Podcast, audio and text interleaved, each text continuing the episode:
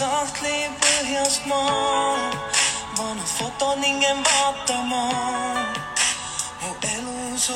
hetki 各位听友，大家好，欢迎继续收听 Amanda 的节目《世界在你耳边》。今天我们继续和万云姐来聊她的波罗的海之行。然后终于到了这个塔林，嗯。有没有让你失望呢？就是首先你你是挺波折的，我看你写了是第一次坐夜行巴士到的是吧？对，到塔林还是有一点波折。第一，第一呢，就是当时从克拉斯要赶回来，赶回来呢就是晚上十点嘛，我大概嗯就开始去这些地方的大巴吧。就是它有几个点，就是你你买票的时候，他会告诉你，嗯，那你要看清楚了，并不在这个汽车站，它可能在城郊的一个地方，而这个地方呢，它的那个标志并不是很明显，好像就是路上画了一条线吧，但是好像当地人都知道就在那儿，在一个购物中心的旁边。我坐了公共汽车到了一个地方，然后那个人就说你在这儿下，你要往回走，然后就往回走，就是一个平房旁边。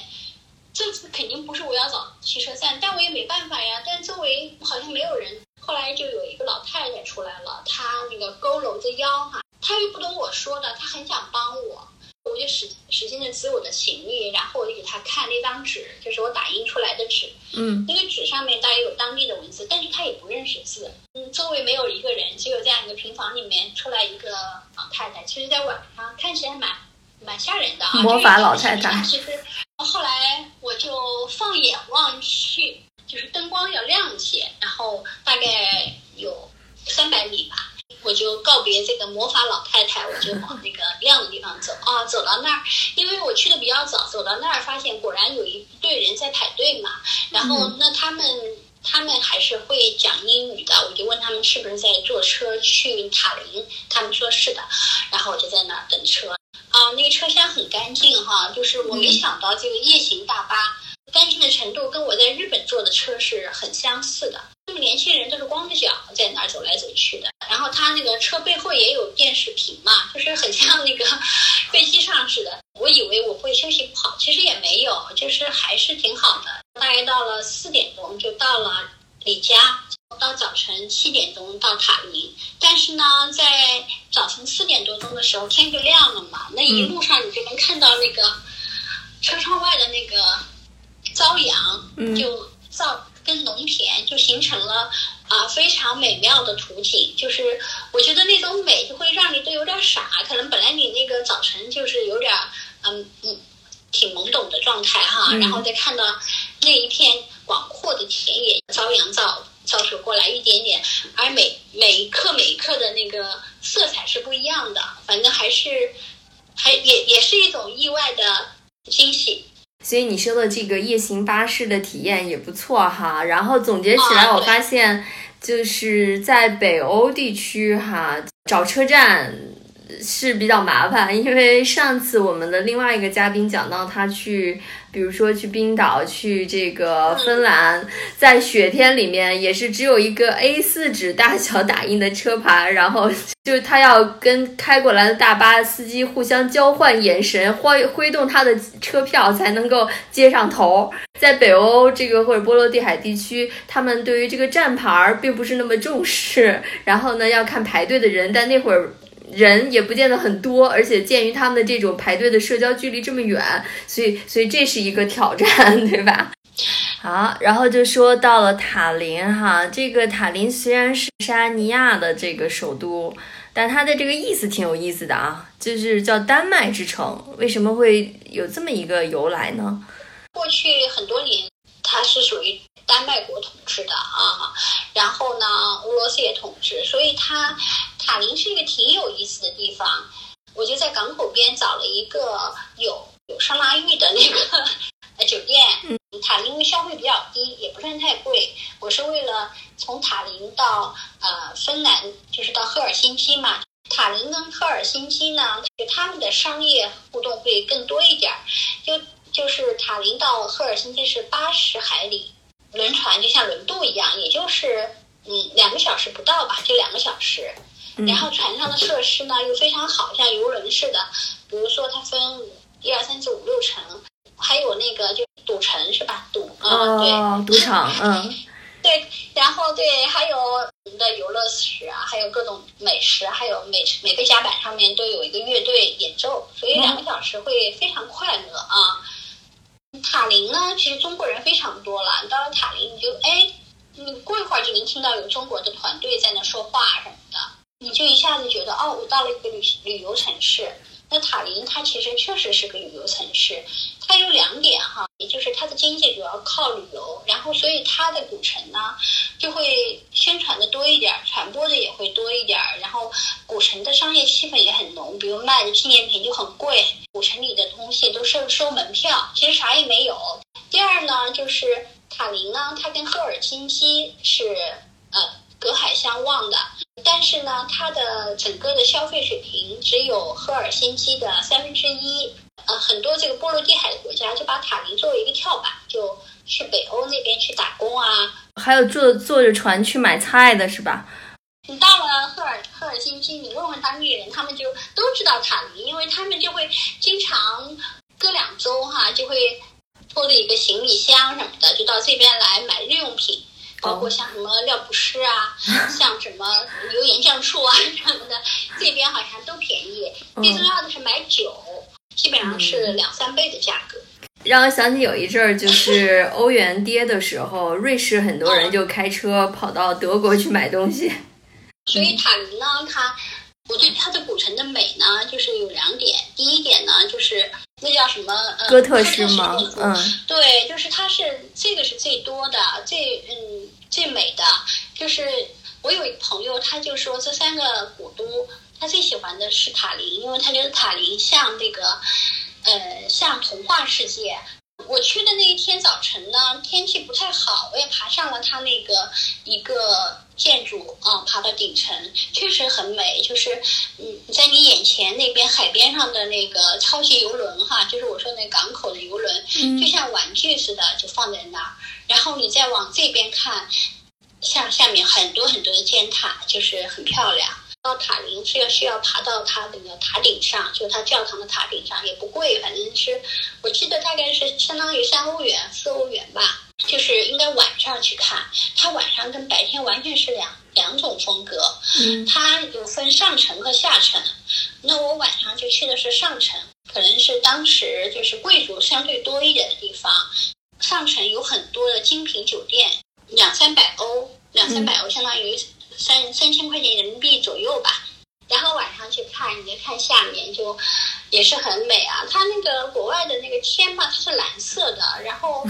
就是你整个的晚上看，你就是看到下面是带蓝，真正真正的那个带蓝色的天空啊，然后它各种形状的建筑物，就像一层剪，就像一个剪纸一样，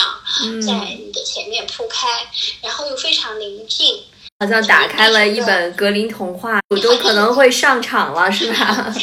就有穿越的感。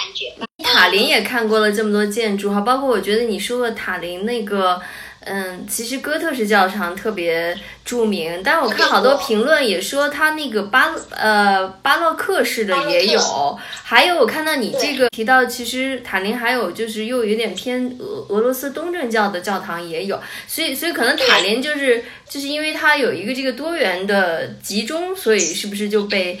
被说的很多？但是你自己在维尔纽斯还看到了一个也很震撼的教堂，在维尔纽斯呢，它这边就是。它的哥特式的教堂和巴洛克式的教堂呢，就完美的融合在一起。因为有的教堂一开始是哥特式，一般是一开始是哥特式尖顶的嘛。后来呢，它因为常年的，比如说遇到了战争啊，遇到了火灾呀，它又它在修的时候，他就不修那么高了，他就修成了巴洛克式的建筑。呃，维尔纽斯的市中心呢，它有一个特别庞大的教堂广场，叫圣约翰教堂。圣约翰教堂呢，就是它这个建筑刚修这个建筑就修了三十八年，教堂里面非常美啊，就是它那个整个的壁画呀，还有它那个风景啊，还有它整个的那个挑那个圆圆穹顶都很很漂亮。嗯，这个教堂是立陶宛独立以后呢，民众捐款修复的。我就去了这个教堂隔壁的一个叫做钟楼。这个钟楼呢也是很便宜，就是好像是两块钱。两两欧元、三欧元的就上去，上去就是你能看到一九八九年之路这样的，就是那个它的流离之路。嗯，当时我在这个圣约翰教堂，我就在广场上坐着哈，它有很多滑板少年就在这个教堂旁边滑板嘛，所以你能感觉出来就是现代和这个古老的这个融合。嗯，还有一个就是在教堂后面呢，它放了很多的折叠椅，然后我走近一看是那儿要。要有一场音乐会，叫做肖邦音乐会，它是从晚上八点半开始。后来我就没有等了，它票价也不贵，二十五欧元。呃，圣约翰教堂到它的这个古城呢，它是像是一条长长的商业街。音乐学校的学生他们表演，当然他们前面也放了琴盒，你会给他们，那那曲子就已经就足够你去用耳朵去享受哈，就这样的，等于是一个音乐长廊漫步。维尔纽斯呢，它还有很多巷，就是巷子，你会迷路的。它巷子里面经常会出现一个非常好、有意思或者漂亮的地方。首先呢，就是我去了，它这儿有一个，我看了地名，有一个叫呃左岸共和国。说这个地方怎么还有个共和国？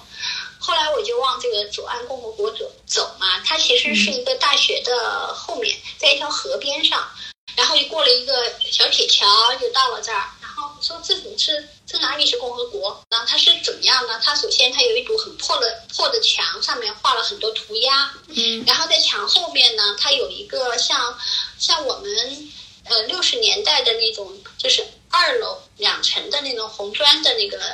呃楼房，每一个房间呢，嗯，像像教室似的，就他们的衣服就像我们这样，就晾在那个楼前面那个绳子上面哈，然后他们就站在上面。好像在那夸夸其谈，在那聊天，在那喝酒。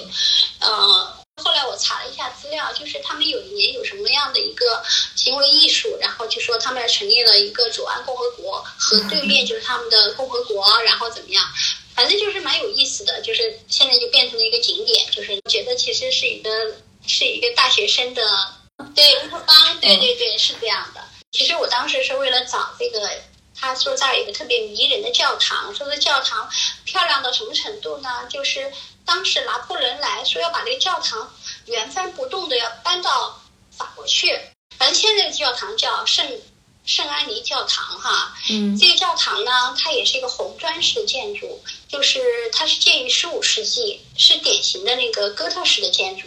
其实没有那么庞大，还是蛮秀气的。有点柔美，特别是我傍晚嘛，看到那个夕阳照在上面哈，斑驳的色彩，因为它那个砖呢，嗯，是用了三十三种不同类型的红砖来建成的，然后呢，玻璃和拱门，它看起来就像我们小时候用积木搭成的这样的一个，坐在它那个它楼下一个很小的花园。然后赶到那个晚风习习哈，我在想哦，我说这个拿破仑真敢想啊，我想把它搬到巴黎去，也说明了它足够美，然 后吸引了帝王的目光，嗯，所以嗯，听了以后就是听下来，三个国家是各有特色哈，都给你留下特别好的印象。但是说来说去，肯定是维尔纽斯给了你最深的这个吸引，因为讲的篇幅最多，嗯。它三个是完全不同的感受，就是你不会觉得你去了一个地方，哦，其他地方就有代表性，你就可以不去了。它不是的。嗯，对，所以我们也是要好好规划一下哈。然后像万云姐这样，就是来一个波罗的海三国漫步。非常感谢万云姐，那我们下期节目再见。